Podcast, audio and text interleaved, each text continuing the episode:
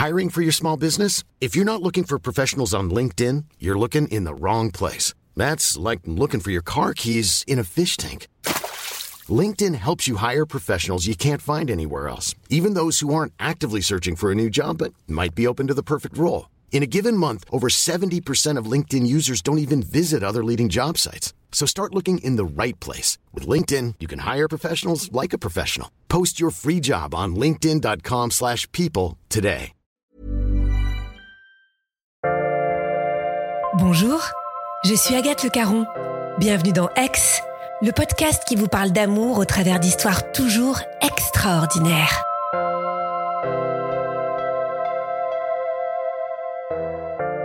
L'histoire que Lorraine va vous raconter est une histoire d'amour qui s'est créée à l'instinct, une évidence.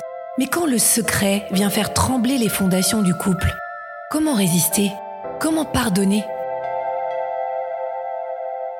Nous sommes en 1996, j'ai 31 ans. Je suis à une période de ma vie où je suis célibataire. Je travaille depuis presque euh, une dizaine d'années. J'ai un travail qui me plaît beaucoup dans la presse féminine. Je vois pas mal d'amis autour de moi qui commencent à se marier et j'ai quand même ce désir au fond du cœur de fonder une famille, de rencontrer un, homme dont je tomberai amoureuse et d'avoir des enfants. Ça c'est vraiment euh, ce à quoi j'aspire en tant que femme. J'ai grandi dans une famille assez unie, avec des valeurs. Voilà, j'ai des parents qui étaient catholiques. Moi, j'ai vraiment adhéré à cette euh, foi qui m'était proposée et je me la suis appropriée en fait quand j'étais euh, adolescente puis jeune adulte. C'est quelque chose que je n'ai pas perdu de vue, je m'en suis parfois éloignée, mais ça m'a construite. Voilà, ça m'a donné des convictions, des valeurs et une foi sincère et profonde, je pense. Alors, à 31 ans, c'est une foi que je vis toujours, c'est-à-dire que je vais à la messe, alors je suis peut-être pas très régulière, mais ça m'empêche pas d'avoir une vie effectivement euh, assez joyeuse, avec pas mal de sorties, euh, voilà, d'avoir des petits copains, et finalement d'avoir une vie de célibataire à Paris euh, assez sympa.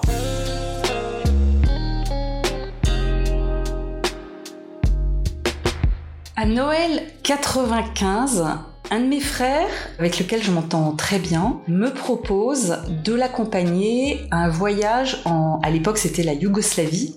Voilà, ça a changé, ça ne s'appelle plus la Yougoslavie.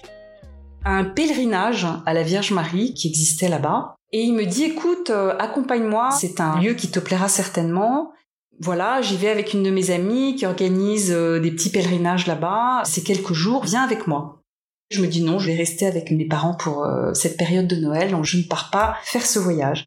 Et quand il rentre de voyage, il m'appelle et il me reparle de cet endroit. Il me dit c'est un lieu qui te plairait, j'ai beaucoup pensé à toi. Voilà, peut-être qu'un jour tu peux appeler cette fille euh, qui organise des pèlerinages là-bas et pourquoi pas y aller. Les semaines passent et puis un jour, je ne sais pas pourquoi, j'appelle mon frère, je lui dis donne-moi le numéro de cet ami et je l'appelle et je lui dis écoutez voilà, euh, on ne se connaît pas mais je, voulais vous poser des questions sur ce lieu qui s'appelle Medjugorje qui est un petit village en Yougoslavie et vous poser des questions sur ce qui s'y passe et sur ce pèlerinage. Et on commence à discuter. Alors, je vous rappelle qu'à l'époque, il n'y avait pas de téléphone portable, il n'y avait pas d'email, tout ça était par téléphone fixe. Et on échange et elle me dit au cours de la conversation, c'est amusant que vous m'appeliez, d'ici 15 jours, 3 semaines, nous partons avec un petit groupe, est-ce que ça vous intéresse? Je réponds poliment euh, oui, non, je sais pas très bien, euh, envoyez-moi pourquoi pas de la documentation, euh, je sais pas, j'ai dû dire quelque chose comme ça. Et je raccroche et finalement, huit jours plus tard, je reçois une lettre. Chère Lorraine, j'ai pris ton billet d'avion, nous t'attendons dans ce petit groupe. Nous partons de telle date à telle date et il y a un petit pot organisé deux, trois jours avant le départ pour les modalités pratiques et pour qu'on te rencontre puisqu'on ne se connaît pas. Alors là, euh, le ciel m'est un peu tombé sur la tête. Je me suis dit, bon, j'ai du mal m'exprimer au téléphone, il y a un petit malentendu. Mais les frais sont engagés. Après tout, ce ne sont que quelques jours. Tant pis, je vais y aller. Mais en me disant, je connais personne, j'ai pas d'argent à mettre là-dedans. Et au fond, j'ai pas une grande envie d'y aller.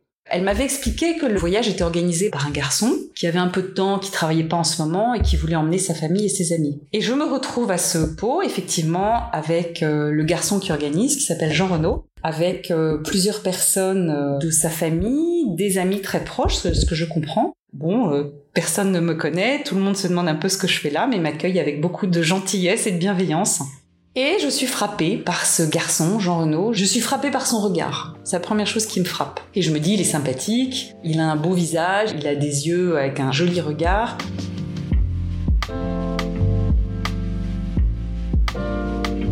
Et puis le matin du départ, j'ai pas très envie d'y aller. Je me dis en fait ça me barbe, je connais personne, j'ai pas envie d'aller à ce pèlerinage, ça me fatigue.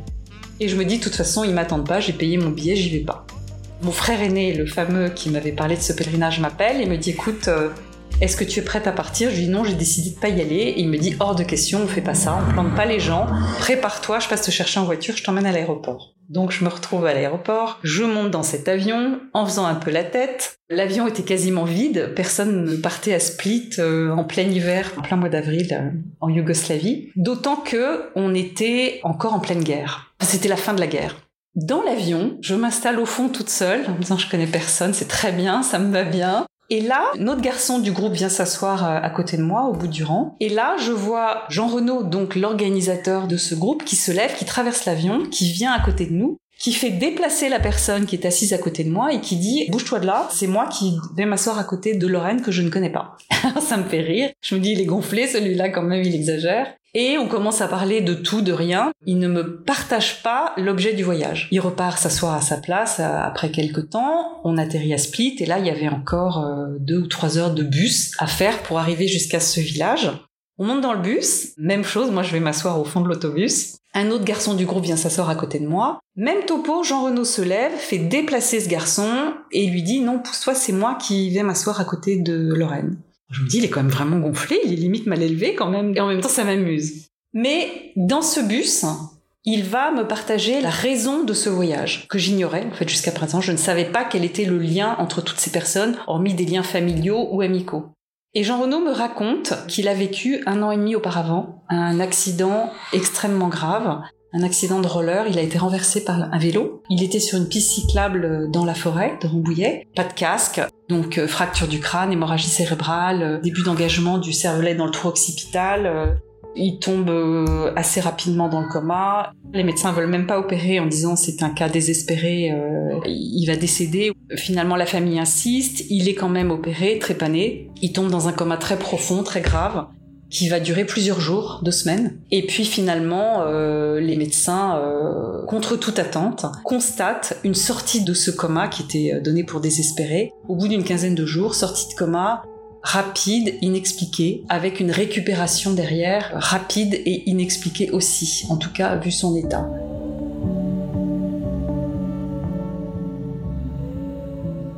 Et Jean Renaud me raconte tout ça avec beaucoup de simplicité. Donc moi je suis quand même euh, choquée par ce que j'entends.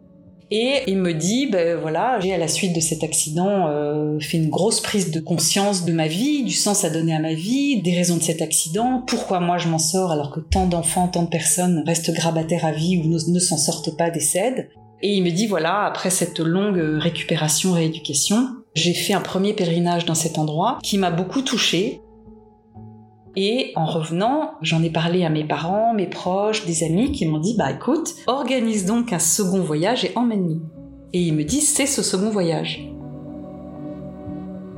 Alors quand Jean Renaud me partage tout ça, je me suis sentie comme la pièce rapportée qu'on vient mettre au milieu du puzzle qui n'a rien à faire là. C'est pas mon histoire. Je suis ni de la famille ni d'amis proches. Je n'ai pas vécu ce traumatisme qui a dû être l'accident pour tout le monde. Franchement, je ne comprends pas ce que je fais là. Je suis très marquée par ce que Jean Renaud me partage. Je suis euh, choquée par euh, la violence de cet accident, par la gravité de ce qui a été euh, vécu et traversé. Donc à cet instant présent, je suis à la fois bouleversée par ce qu'il me raconte et j'ai vraiment dans le cœur un sentiment de colère, en tout cas de me sentir comme un cheveu sur la soupe, quoi, en n'étant pas du tout à ma place.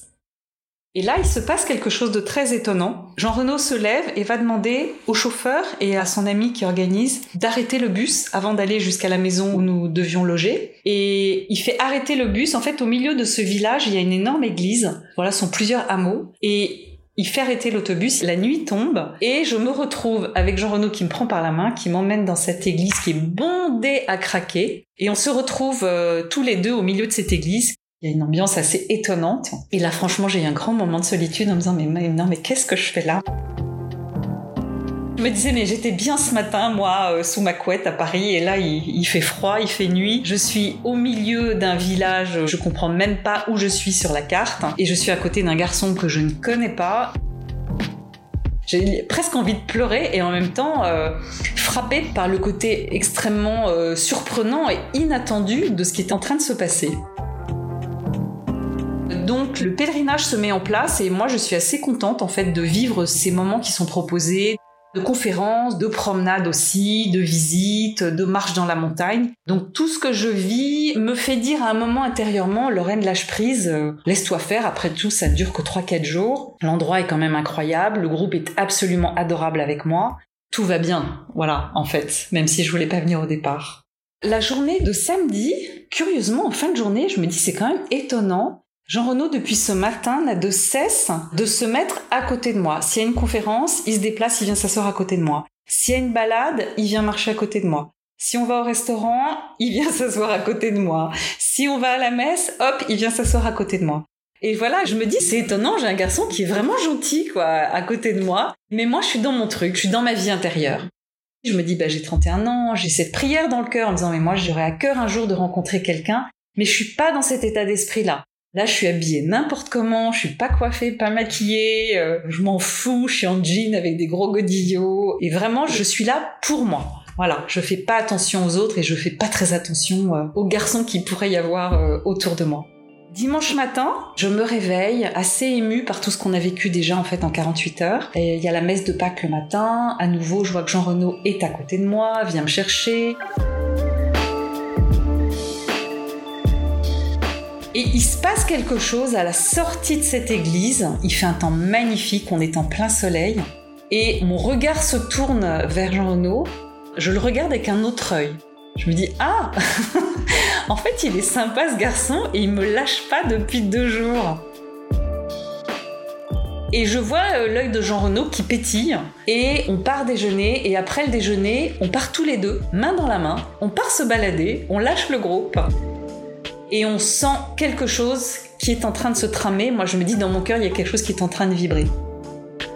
Et Jean Renaud, de manière un peu gonflée, me dit Écoute, je ne sais pas ce qui se passe, mais je voulais te dire que je ne sais pas pourquoi, je ne te connais pas. Depuis que tu es là, je sais que j'ai en face de moi une femme en qui je peux faire totalement confiance, et pour moi, c'est nouveau. C'est un sentiment que j'avais jamais vécu avec cette force-là et à ce point-là. Et je lui dis, écoute, moi quand je te regarde, ton regard aussi m'inspire confiance, mais on se connaît pas. Et il m'embrasse, voilà. et ça se fait assez naturellement. Donc euh, on rigole tous les deux, on se dit mais qu'est-ce qui est en train de se passer? Alors ce premier baiser c'est quelque chose d'assez euh, surprenant c'est un côté assez pas enfantin, mais presque enfantin dans le sens joyeux, non calculé. On est comme deux gamins qui ont un peu pris la poudre d'escampette et qui sont partis main dans la main euh, pour se compter fleurette. En fait, c'est un peu ça.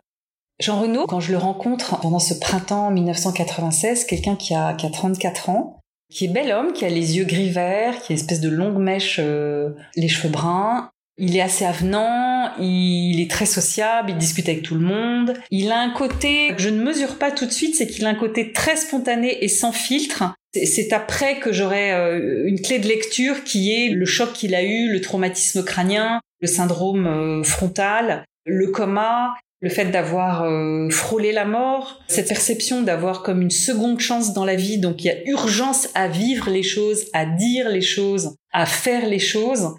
Voilà, c'est quelqu'un que je trouve complètement atypique et là, tout de suite dans mon cœur, je me dis, j'ai jamais rencontré un mec pareil. Les quelques jours se terminent, donc c'est très rapide, hein, c'est 3-4 jours. On reprend l'avion euh, pour Paris, il me dépose à mon studio, il m'embrasse, il repart vers son studio, il me laisse son numéro. Et il me dit, bah écoute, on va se revoir très vite. Il me rappelle. Euh, alors le lendemain, je, je vais au bureau mais j'ai une bonne partie de ma journée qui se passe en rendez-vous chez des clients à droite à gauche. Je vous rappelle, à l'époque, il n'y a pas de portable. Je rentre au bureau vers 4-5 heures l'après-midi. Et là, je vois euh, ma directrice et notre assistante à l'époque, euh, Gognard. Et je leur dis alors, il y a eu des coups de téléphone. elles éclatent de rire.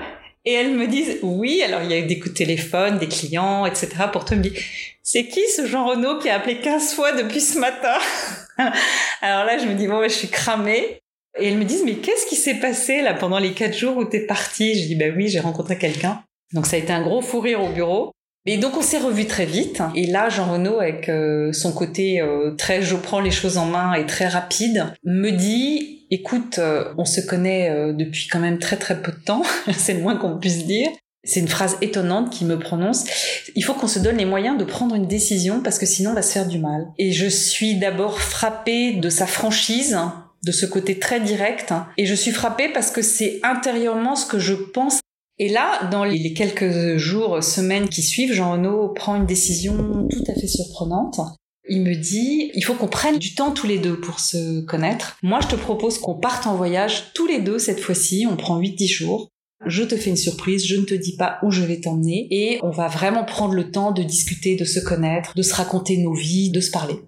Et il décide de partir deux, trois jours avant moi parce qu'il a plus de vacances à prendre. De faire un mois qu'on se connaît. Il passe me voir, il me dépose une enveloppe, il me dit écoute voilà dans cette enveloppe, il y a le billet d'avion, donc tu vas connaître la destination, tu ouvriras quand je serai parti. Il me dit moi je prends l'avion demain matin, je te laisse ton billet pour dimanche, donc libre à toi de venir ou pas. Si tu viens pas, je comprendrai le message, et si tu viens, je prends ça aussi comme quelque chose de positif. Et il me laisse une enveloppe Là aussi, il me dit, je te demande de pas l'ouvrir, tu verras quand je serai partie, qui s'appelle Devoir de vacances. Il part, hein. j'ouvre l'enveloppe. Alors déjà, je vois qu'on part au Maroc. Je suis contente, sympa. Et j'ouvre l'enveloppe et là, je découvre deux pages de questionnaire. il m'a dit ça. Stage de connaissance de l'un et de l'autre en vue d'une vie à deux. Et là, toute une série de questions. Un vrai questionnaire de fiançailles. Alors, des questions. Quelle est notre histoire? Quel est notre parcours de vie? Quels étaient le style de notre famille? Quelle a été notre éducation? Quelle a été notre enfance? Quelles ont été nos blessures? Quelles ont été nos joies? Quels sont nos rêves? Qu'est-ce qui nous a construits? Quel est notre rapport à la sexualité? Quel est notre rapport à l'argent? Notre rapport à la religion? Multitude de pages de questions, je peux pas les réciter toutes. Au moment où je découvre cette enveloppe et je lis ce questionnaire, là je prends peur. Le billet d'avion sympa comme tout, le questionnaire, là je me dis c'est pas possible. En fait, il est complètement farfelu. Son accident lui a tapé sur la tête.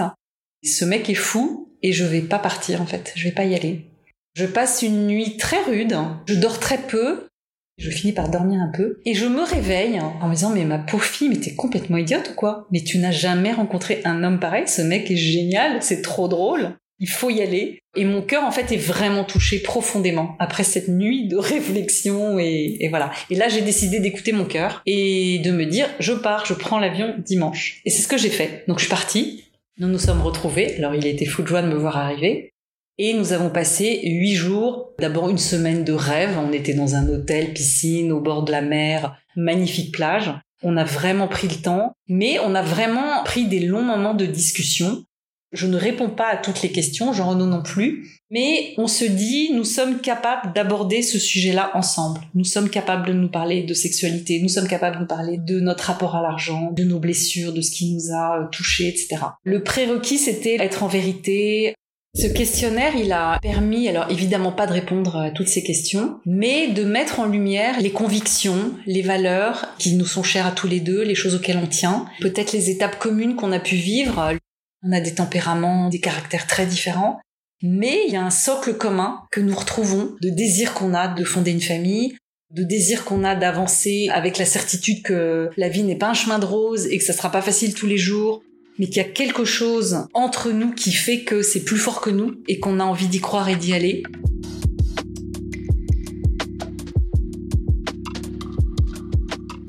Au cours de cette semaine, un ou deux jours avant de rentrer à Paris, un événement euh, surprenant se passe. Nous sommes autour d'une piscine, on vient de se baigner. Jean Renaud a un Walkman sur la tête, en train d'écouter de la musique. Voilà, il n'y a pas de téléphone, on a encore notre Walkman. Et au milieu de la conversation, un peu, euh, on discute de tout et de rien. Il me lâche cette phrase sibylline en disant, de toute façon, dans 15 jours, je vais te demander en mariage, on va bien voir ce que tu réponds. Je m'arrête net. Tu peux enlever ton casque s'il te plaît? T'es en train de me demander en mariage ou quoi? Et là, Jean-Renaud rougit. Non, non, pas du tout. Je suis, pas, suis en train de te demander en mariage. Mais dans 15 jours, je te poserai la question. On va rentrer à Paris. Moi, je suis sûre de moi. Je sais que t'es la femme que je veux épouser. T'es la femme que j'aime et t'es la femme que j'attendais. Et euh, moi, j'ai pas de doute.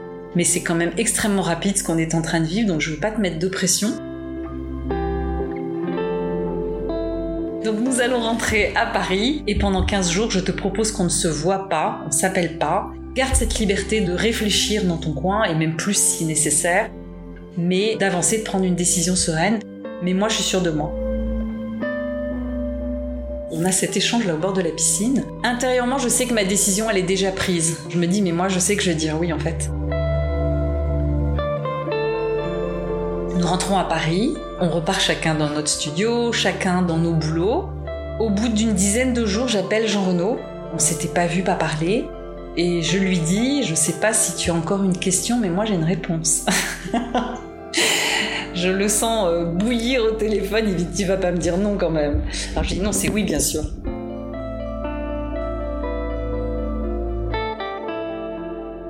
Là, nous prenons conscience tous les deux que la vie bascule en un mois de temps entre cette rencontre absolument inattendue dans un lieu où je ne devais pas aller, où je ne voulais pas aller, avec cette rencontre dans ce groupe où je n'aurais pas dû venir, où j'arrive comme un cheveu sur la soupe. Et finalement, ça conduit à cette rencontre totalement inattendue et je me dis, mais j'aurais probablement pas rencontré Jean Renaud autrement. Et lui m'aurait peut-être euh, pas rencontré. Et on se dit aussi, le lieu de la rencontre et le contexte est très particulier et a peut-être permis cette liberté, cette simplicité. Voilà, je me retrouve pas en train d'essayer de séduire ou de draguer. Je suis pas maquillée, je suis pas mal habillée, enfin, je m'en fiche quoi. je suis mal fagotée, m'en fiche complètement. C'est pas le problème, je suis là pour moi et, peut-être c'est ça qui a touché Jean Renaud et réciproquement. Nous sommes début juin 96, nos parents sont donc prévenus, les copains aussi, on réfléchit à des dates, et là on dit à nos parents, bah voilà, on va se marier en juillet. Alors maman dit, oh bah c'est formidable, juillet ça nous laisse un an pour préparer, c'est génial. Je dis, non, non maman, juillet là, dans un mois et demi, fin juillet. Alors nos mères ont hurlé en disant, non, vous n'avez pas le droit de nous faire ça, c'est beaucoup trop court, on peut pas organiser un mariage euh, comme ça. Et finalement, on organise euh, d'abord le mariage civil au mois d'août et le mariage religieux mi-octobre de la même année. Donc 96, donc en quelques mois finalement, nous nous rencontrons, nous nous fiançons euh, de manière express et euh, les deux mariages sont organisés dans la foulée. Nous avons assez rapidement un premier enfant, un petit garçon, alors un peu chaotique, avec une, grossesse un peu difficile, mais tout joyeux, tout content tous les deux de démarrer cette vie à deux. Et puis, euh, peu de temps après, une petite fille euh, qui naît. Donc voilà, très heureux d'avoir un garçon, une fille, très heureux de démarrer notre vie à deux et de commencer à construire, à faire des projets à deux. Et on amorce cette vie de couple en se disant, c'est pas une fin en soi, ce mariage, c'est un démarrage. Il y a tout à construire. On a tout à bâtir. On a quand même des caractères très différents. Mais on découvre le quotidien avec ses joies, ses difficultés, ses engueulades. Ça peut être aussi des portes qui claquent mais beaucoup de joie aussi, euh, beaucoup de sérénité. Et régulièrement, on se dit, en fait, c'est avec toi que j'ai envie de vieillir. Voilà, il y a des jours où t'es chiant, mais franchement, c'est une vie de couple qui démarre, bon, comme tous les couples, mais vraiment avec cet ancrage dans le cœur de se dire, euh, on a vraiment envie que ça marche, et cette rencontre est particulière, et on croit qu'on n'est pas là par hasard, qu'on s'est pas rencontré par hasard.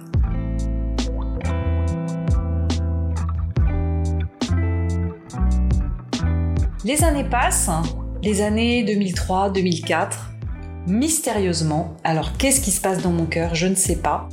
Je sens un espèce de doute qui s'instille dans mon cœur. J'appelle ça une épine dans le cœur. Je me dis mais tout est bien, tout est chouette, euh, tout va bien, mais il y a quelque chose que je perçois comme n'étant pas dit de la part de Jean Renaud. Et quoi, je ne sais pas. Alors l'imagination s'en mêle évidemment. On imagine le pire, on imagine euh, qu'on va être quitté. Je commence à gamberger rien dans son comportement ne peut être un, indice de quoi que ce soit. Alors évidemment, ça donne lieu à des conversations difficiles. Jean Renaud est très désemparé, en disant je comprends pas ton attitude, je comprends pas pourquoi tu te mets en colère, je comprends pas pourquoi tu doutes de moi. Si on continue, notre mariage va partir dans le mur. Donc je me fais accompagner par une psychologue, je me fais accompagner aussi par un prêtre, je fais du travail personnel, mais ça ne me donne pas d'éclairage sur ma réaction qui semble-t-il est inappropriée. Donc Jean Renaud est assez malheureux de tout ça. Et un jour, je lui propose de passer un week-end sur le thème de la communication dans le couple.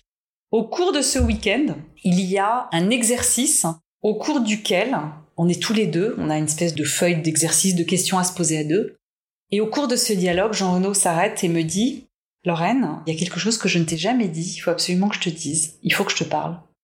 Alors là, intérieurement, je me dis euh, Ah, donc il y a quelque chose, donc il faut que Jean Renaud me parle. Je vois que Jean Renaud est désemparé et il me dit mais je peux pas te le dire comme ça, c'est trop douloureux. Je suis pas prêt à te parler, laisse-moi le temps. À cet instant-là, j'imagine quelque chose peut-être de l'ordre d'une blessure d'enfance ou de quelque chose qui l'a blessé il y a très longtemps.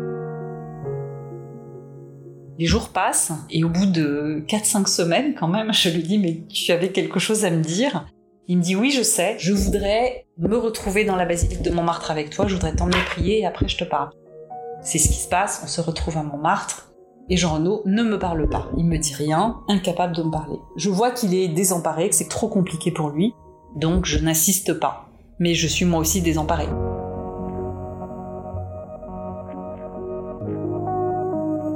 Le lendemain, je pars avec les enfants, on part euh, tous les trois en vacances, on laisse Jean Renaud à Paris. Jean Renaud rentre à la maison, regarde ses emails et voit un email arriver dans ses messages, écrit en anglais Bonjour, je suis Vicente, maman m'a beaucoup parlé de toi. J'aimerais beaucoup te rencontrer, soit au Chili parce que je vis à Santiago du Chili, soit à Paris si je peux venir te voir, voilà des photos de moi, etc. Jean Renaud me téléphone et me dit Lorraine, j'ai reçu un vif rappel à l'ordre. Il faut absolument que je te parle quand tu rentres. Quand il prononce cette phrase, dans mon cœur, j'entends le mot secret de famille. Il prononce pas ça, mais moi j'entends secret de famille. Et je me dis, là, il va me tomber quelque chose euh, d'un peu gros sur le coin du nez comme nouvelle. On n'est plus dans l'ordre de la blessure d'enfant ou je sais pas quoi. Et je me dis, il a dû croiser quelqu'un il y a une tierce personne dans l'histoire. Il a dû recevoir un message, un appel téléphonique, que sais-je. En tout cas, il y a une tierce personne. Je rentre à Paris huit jours plus tard. Et je dis à Jean Renaud, bah, il faut que tu me parles. Alors il, il attend encore quelques jours. Nous nous retrouvons tous les deux dans une petite chapelle que nous aimons beaucoup. C'est un lieu qui pour nous a du sens parce qu'encore une fois, voilà, nous avons la foi, nous sommes chrétiens et nous sommes mariés à l'église, ça a de l'importance pour nous. Et je prends cette démarche comme quelque chose de sérieux en disant, Jean Renaud prend soin de m'annoncer ce qu'il a à me dire dans un lieu qui a du sens pour nous. Donc je, suis tétanisée de, savoir ce qu'il a à m'annoncer, mais inconsciemment je me le formule pas comme ça, mais je comprends que ça a du sens. On se retrouve tous les deux, et là Jean Renaud très simplement, très sobrement me dit voilà, j'avais un petit doute, je n'en ai plus. Je viens d'avoir la confirmation que j'ai un fils qui a 14 ans, qui est au Chili, qui s'appelle Vicente. Alors là, je sens un blanc, j'ai l'impression de prendre un petit coup de poignard dans le dos. Intérieurement, je me dis, mais pourquoi il m'a pas dit ça avant? Et il me dit, Lorraine, la maman, tu la connais très bien. Elle s'appelle Lourdes. Et effectivement, Lourdes, c'était une de ses amies chiliennes. C'était sa petite amie au Chili où il a habité deux ans, quelques années avant qu'on se connaisse, 4-5 ans avant. Et cette amie Lourdes, je la connais parce que la vie a fait que elle est venue en France. Il me l'a présentée juste avant notre mariage civil et elle est revenue après en France. On s'est vu et on a sympathisé mystérieusement. Et au travers de l'Atlantique, on est resté en lien assez régulièrement en se parlant de nos enfants. Elle, elle m'envoyait des amis qui venaient en France et elle donnait mon contact. Enfin, voilà, une espèce d'amitié euh, par-dessus l'Atlantique euh, qui s'est nouée entre nous. Lourdes a quatre enfants, trois petites filles et un petit garçon. Lourdes a prévenu Jean Renaud en 1991, quand ils étaient au Chili euh, ensemble, en lui disant Je suis enceinte de toi. Je crois pas que la réaction de Jean Renaud était très facile sur le coup. Elle venait de divorcer, de se séparer de son mari, et elle a vu la réaction de Jean Renaud qui n'était pas facile. Elle-même étant divorcée et étant enceinte au Chili, c'était compliqué. Bon, elle avait quand même 32 ans. Elle revient voir Jean Renaud en disant je me suis trompée, l'enfant n'est pas de toi, il est de mon ex-mari, ce qui était plausible, mais ce qui était faux. Et Jean Renaud rentre en France avec cette double information, je suis enceinte de toi, ce qui est plausible, ça fait deux ans qu'ils sortent ensemble, euh, voilà. Et contre-information, non, non, non, excuse-moi, je me suis trompée, cet enfant n'est pas de toi. Jean Renaud avait dans le cœur, à cette époque-là, un énorme doute sur cette histoire. Depuis le départ, c'était une question il s'est dit, ce n'est pas possible qu'elle m'ait menti si elle m'a dit qu'elle était enceinte de moi. C'est qu'elle devait être enceinte de moi. Et l'histoire de son mari qui est le papa, ça m'arrange, mais ça tient pas. Intérieurement, il met un couvercle sur cette histoire en quittant le Chili et en rentrant en France en disant j'oublie. Mais c'est une bataille intérieure en se disant ce n'est pas possible.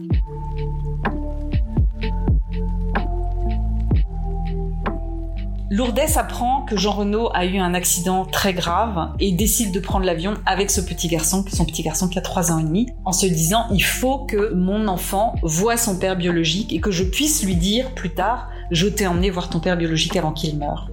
Parce que tout le monde pensait que potentiellement euh, le pronostic vital était engagé.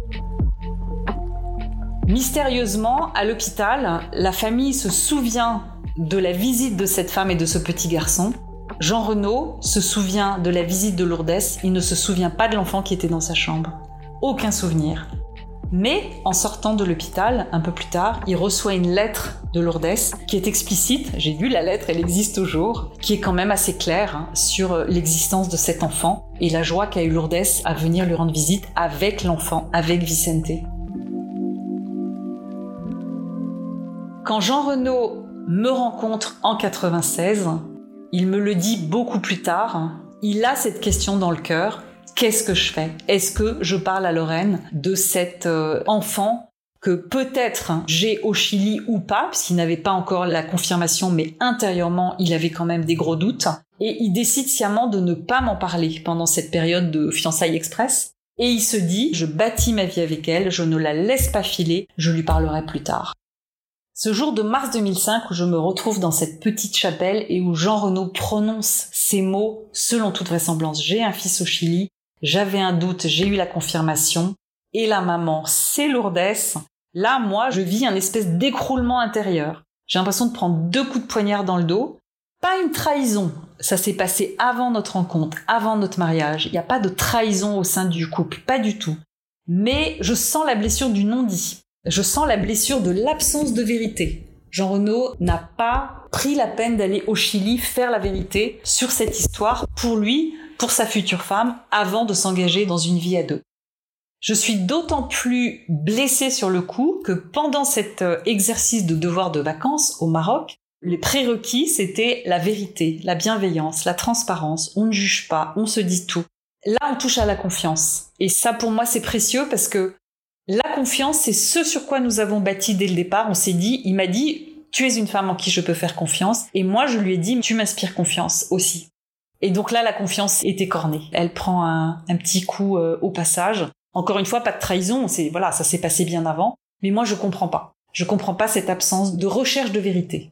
Je sors de cette chapelle. Alors, je suis un peu comme un zombie. Hein, je suis un peu ébranlée quand même. Et je me dis, la réalité, c'est que mes enfants, selon toute vraisemblance, sont un demi-frère. Et pour mes enfants, qui sont petits, ils ont 6 et 7 ans, il n'est pas question que cette histoire devienne un drame. Ça sera peut-être la joie de leur vie. Et que peut-être pour cet enfant qui a 13 ans, 14 ans, qui est demandeur, qui écrit à son père biologique, c'est quand même une sacrée démarche de sa part, il écrit tout seul, il n'est pas question de ne pas lui répondre, de ne pas le rencontrer, de ne pas l'accueillir. Ça, pour moi, ça a été une certitude dans mon cœur de maman. Après, ce qui va se passer entre nous dans notre couple, c'est une autre histoire. Notre histoire d'adulte, je ne sais pas, j'ai pas la réponse. Mais comment est-ce que mon cœur de femme va traverser ça? Comment est-ce qu'on va rebondir là-dessus? Je sens Jean Renaud totalement perdu. Mais il sent qu'il est pris dans un secret de famille, que personne n'est au courant, ça va être pour lui compliqué de l'annoncer dans sa famille, à ses amis, pour plein de raisons, la peur du candidaton, la peur de descendre un peu de son piédestal, la peur de pas être le fils idéal, le frère idéal, le, copain idéal, que sais-je, enfin je sais pas. Donc je le sens désemparé, je sens très démuni, je n'entends pas de parole de pardon, on n'en est pas là. Et moi tout de suite je lui dis faut aller au Chili. Il faut partir, il faut rencontrer Lourdes, il faut lui parler, il faut lui dire que je suis au courant, et moi je veux t'accompagner, je suis prête à t'accompagner, et je souhaite rencontrer Vicente, et il faut que tu rencontres ton fils et que tu lui parles. Il me dit, pas question. Je suis en colère. Lourdes aurait dû m'appeler pour me parler concrètement avant que Vicente m'envoie cet email. Et là, mon cœur de femme ne comprend pas. je me dis, cet enfant a une démarche incroyable et Lourdes, elle était dans une position impossible.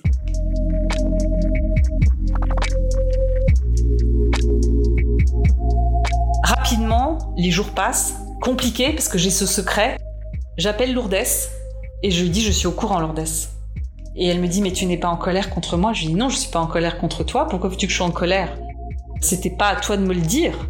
Et je dis, mais moi, je veux venir au Chili, je veux te rencontrer et je veux euh, voir Vicente. Et elle me dit, Lorraine, euh, viens quand tu veux, je t'attends à, bras ouverts, on serait tellement heureux que vous veniez.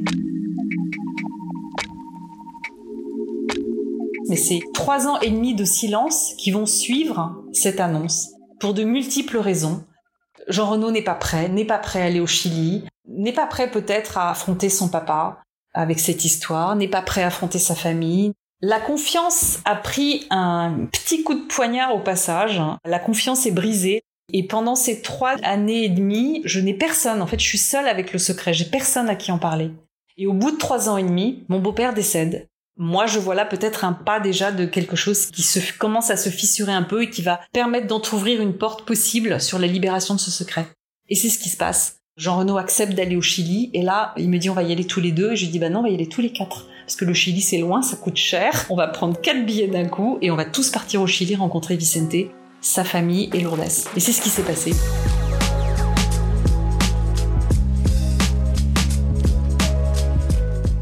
Juillet 2008, donc euh, joie à l'autre bout de la planète, on prévient la famille là-bas, on prévient Lourdes, on dit ça y est, on vient et on vient avec les enfants.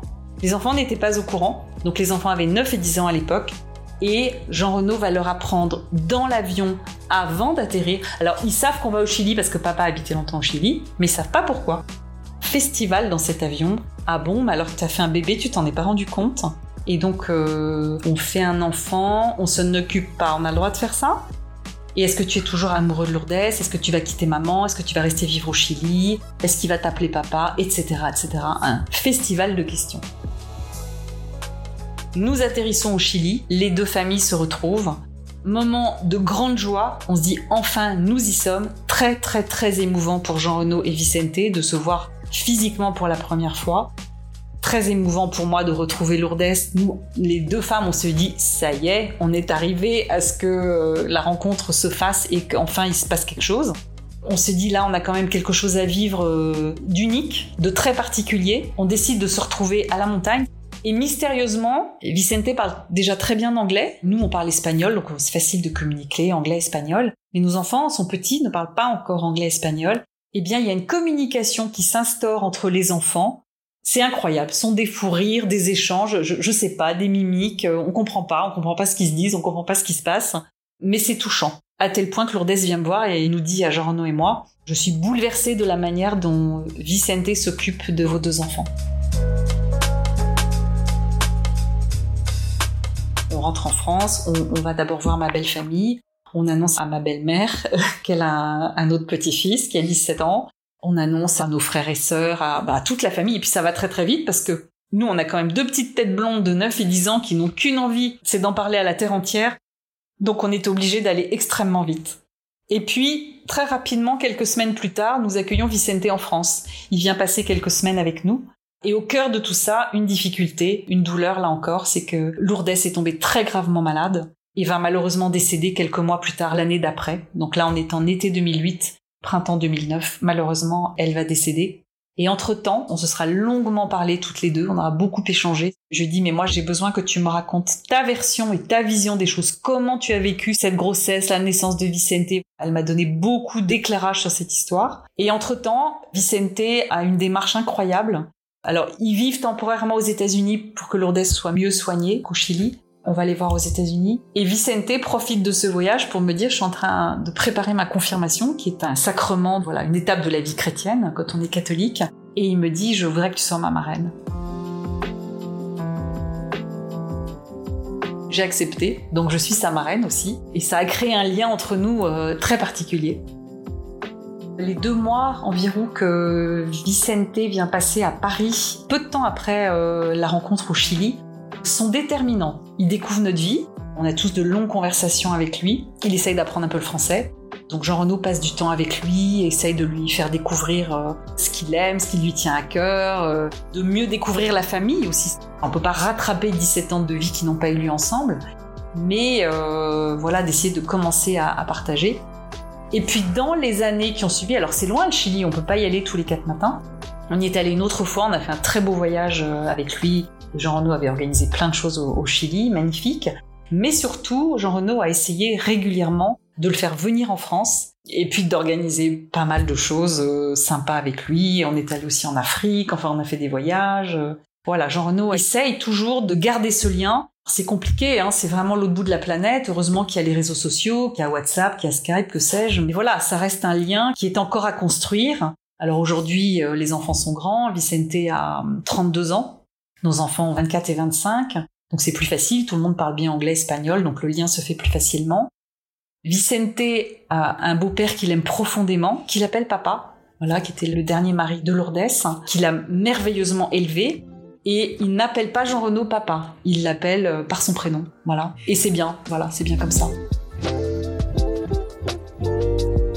Les trois ans et demi de secret que je vis sont une épreuve terrible. Au moment où nous partons au Chili et au moment où nous rentrons en France et qu'on annonce à tout le monde l'existence de Vicente.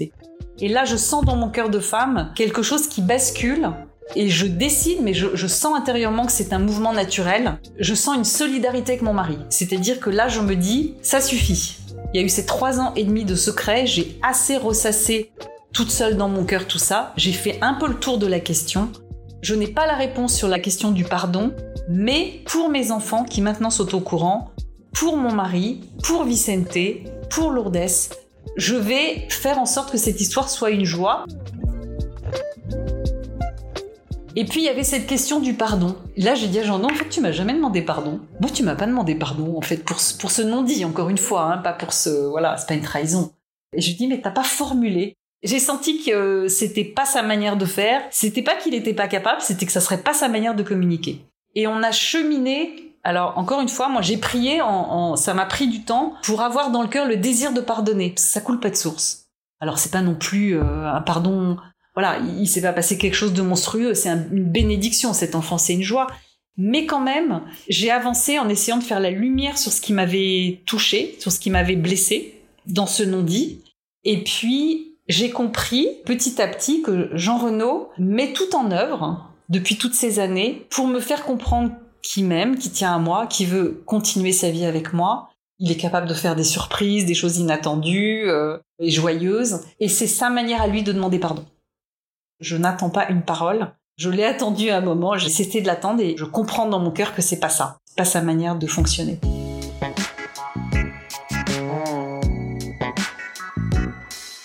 Des années après cette histoire, nous avons décidé d'écrire notre histoire à demain. Jean Renaud d'un côté, moi de l'autre. Et nous avons publié un livre qui s'appelle Grâce à toi du secret au pardon pour témoigner de cette histoire parce qu'on nous l'a demandé. En fait, on voulait l'écrire pour les enfants, mais plusieurs personnes nous ont demandé de témoigner de ce sujet. Et c'est pour ça que j'ai accepté de témoigner, c'est de se dire, il y a des chemins de traverse qui existent. Et si on est en prise avec un secret, avec un non-dit qu'on porte, c'est très lourd. Moi, j'ai vu le poison que ça a représenté pour mon mari et aussi pour l'entourage mais j'ai vu la joie que c'était de libérer cette vérité. Moi, je me suis retrouvée au pied du mur avec une histoire euh, qui était pour moi pas évidente. Peut-être que quelqu'un l'aurait vécu plus facilement, mais moi non. Et nous non, en tout cas. Et on s'est dit, bah, qu'est-ce qu'on se donne comme moyen pour essayer de traverser ça? Ça aurait été facile de prendre mes clics et mes claques et voilà, de fermer la porte et de se dire bah, qu'est-ce qu'on peut inventer pour continuer notre vie à deux? Parce que quand même, encore une fois, on fait mémoire de ce pourquoi nous sommes ensemble et c'est ça qui nous importe. Et on continue à se dire, c'est quand même avec toi que j'ai envie de finir ma vie.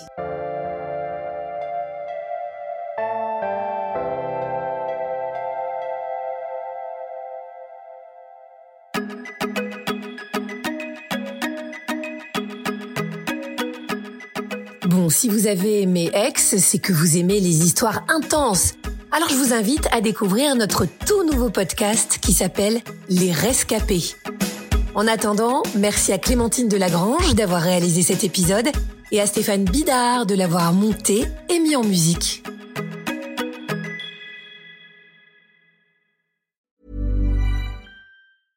Mom deserves the best, and there's no better place to shop for Mother's Day than Whole Foods Market. They're your destination for unbeatable savings, from premium gifts to show-stopping flowers and irresistible desserts. Start by saving 33% with Prime on all body care and candles. Then get a 15-stem bunch of tulips for just $9.99 each with Prime. Round out Mom's menu with festive rosé, irresistible berry chantilly cake, and more special treats. Come celebrate Mother's Day at Whole Foods Market.